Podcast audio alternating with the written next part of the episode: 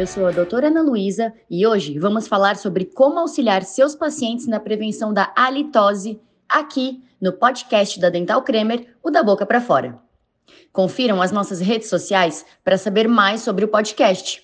Acessem o nosso blog, Instagram, Twitter, YouTube e Facebook.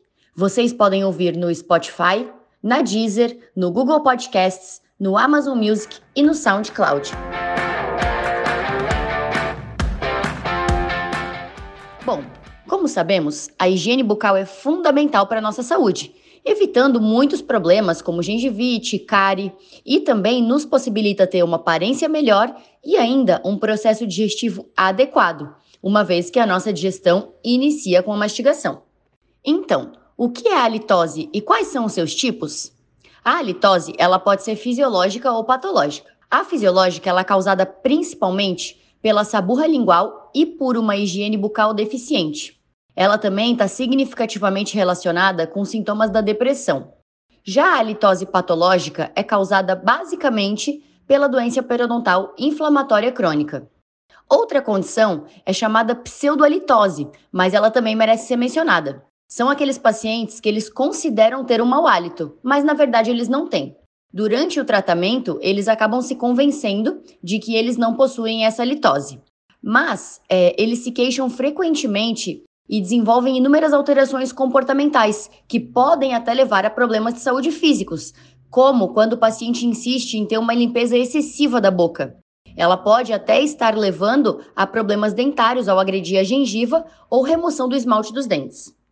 A halitose tem várias causas possíveis, sendo a maioria delas orais, como cáries, problemas de gengiva, dentes quebrados, restaurações fraturadas e próteses é, não muito higienizadas. Ainda os fatores relacionados à alimentação.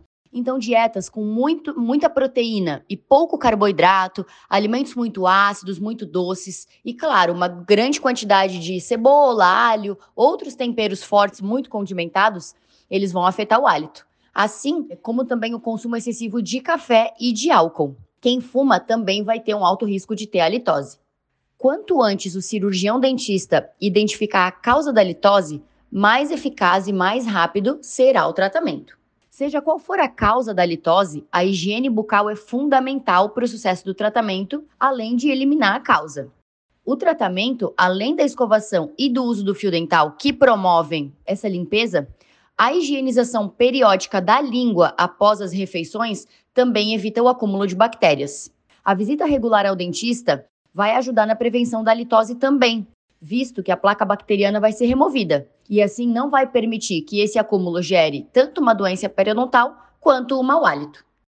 Já falando dos alimentos novamente que podem evitar o mau hálito, o paciente deve tomar cuidado ao consumir muito alho, muita cebola, temperos fortes e condimentados e até alimentos muito ácidos ou dietas com muita proteína e pouco carboidrato. Isso pode levar ao mau hálito.